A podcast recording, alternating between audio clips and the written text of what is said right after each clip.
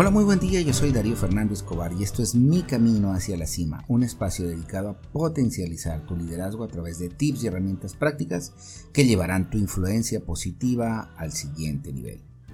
El éxito y el liderazgo son habilidades que se pueden aprender. Si estás buscando cómo mejorar o crecer como líder y como persona en tu trabajo o en tu vida, estás en el lugar correcto. Bienvenido, bienvenida y gracias por estar hoy aquí. ¿Cómo regresar a la nueva normalidad?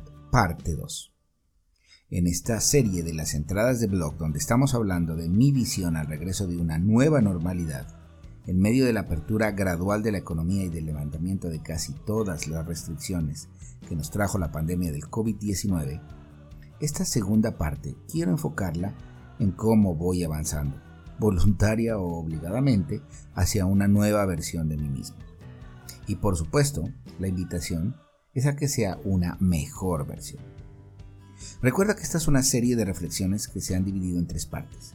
Cada parte la trabajaremos en un artículo podcast durante los siguientes días.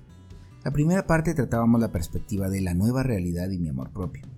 Si no la has visto, te voy a dejar el vínculo para que la visites u oigas el podcast. La segunda parte corresponde a la perspectiva de cómo trabajar intencionalmente hacia una siguiente versión de mí y en la tercera y última parte abordaremos el tema de cómo vivir en el nuevo orden mundial.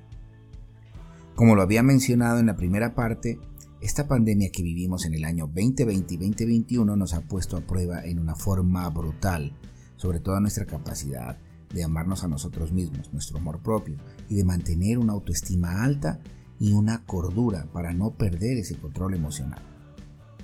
A pesar de todas las pérdidas que en todos los ámbitos de nuestra vida hemos vivido, todo esto nos debe ayudar a fortalecernos y encontrar una mejor versión de nosotros mismos. Es allí donde el autoconcepto puede ser un gran aliado o un gran enemigo. Todas las creencias que a lo largo de la vida nos hemos formado sobre quién soy y qué soy o no soy capaz de lograr. Así que algunos tendrán más creencias limitantes y otros más creencias empoderadoras. Esa suma de creencias forma el autoconcepto. Las creencias limitantes o empoderadoras se forman a través de, a través de nuestro diálogo interno. Esa conversación constante que tenemos con nosotros todo el tiempo. El problema de las creencias limitantes es que nuestro cerebro tiene la misión de mantenernos cuerdos. Si le hacemos caso a los yo no puedo y a los no soy capaz de, pues nuestro cerebro comenzará a mostrarnos que tenemos la razón. Grave, ¿cierto?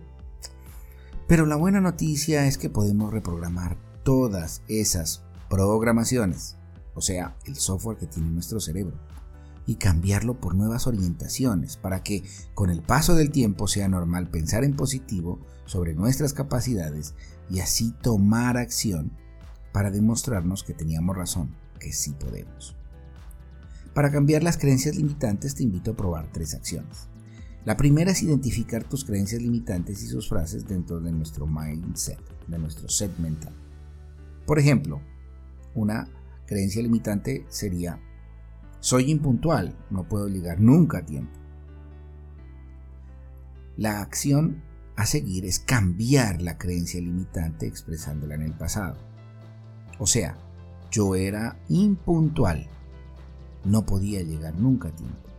Esta segunda acción nos cambia ya la mentalidad. Y la tercera acción sería afirmar lo contrario en tiempo presente. Ahora soy puntual, tomo acción a tiempo para llegar en el momento apropiado a todos mis compromisos. Así de sencillo, comenzar a cambiar la conversación interna.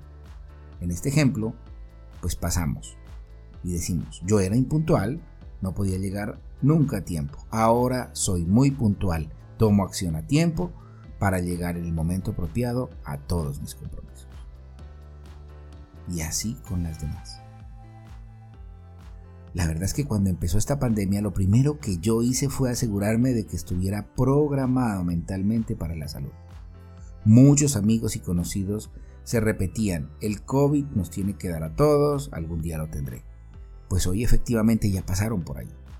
En mi caso particular, lo que yo viví fue una reprogramación y me programé para la salud perfecta. Así la decreté y la comencé a llamar como si fuera una realidad en tiempo presente. No le permití a mi cerebro repetirme con miedo que podía estar enfermo. Desde luego que esto no se hubiera logrado si no hubiera seguido los protocolos de bioseguridad que requería hacer una realidad este objetivo. Además, hice otras cosas, lo combiné con una selección de una alimentación muy orientada a principios saludables. Así que después del propósito viene la acción. Sin la acción no hay resultados. En ese aspecto de mi reprogramación mental, he notado que no he tenido que asistir al médico ni una sola vez desde que inició la pandemia y no he tenido ni la primer gripe.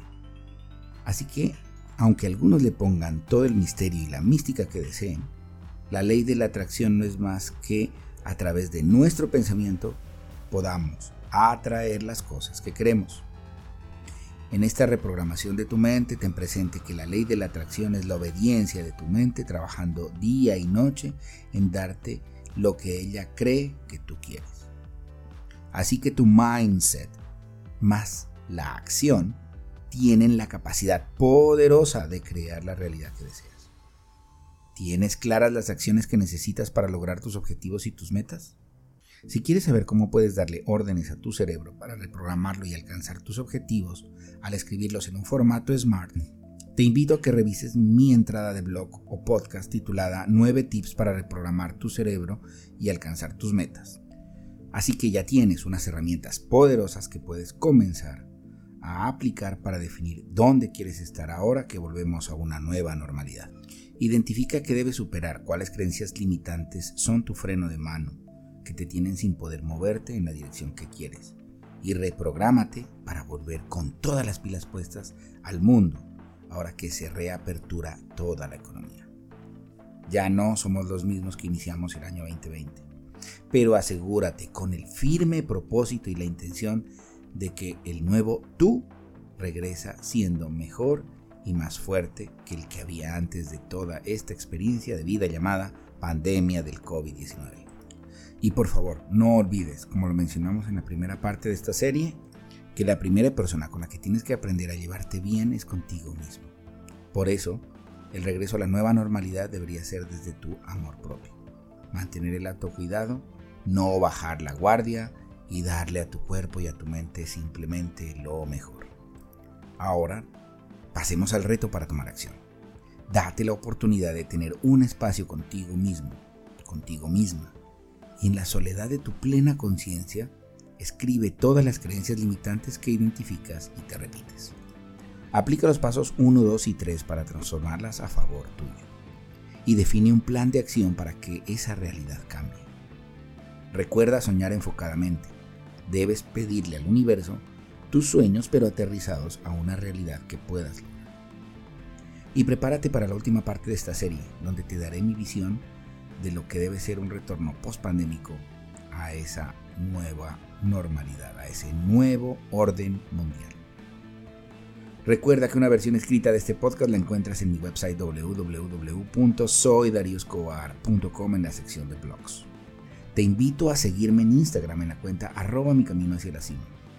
Si tú consideras que esta información que acabas de recibir te fue de utilidad, te invito a que la compartas con tus amigos, con tus colegas y con la gente de tu trabajo. Así me ayudas también a llegar a más personas y a poner un granito de arena en su desarrollo personal o profesional. Gracias y te espero aquí en el próximo podcast.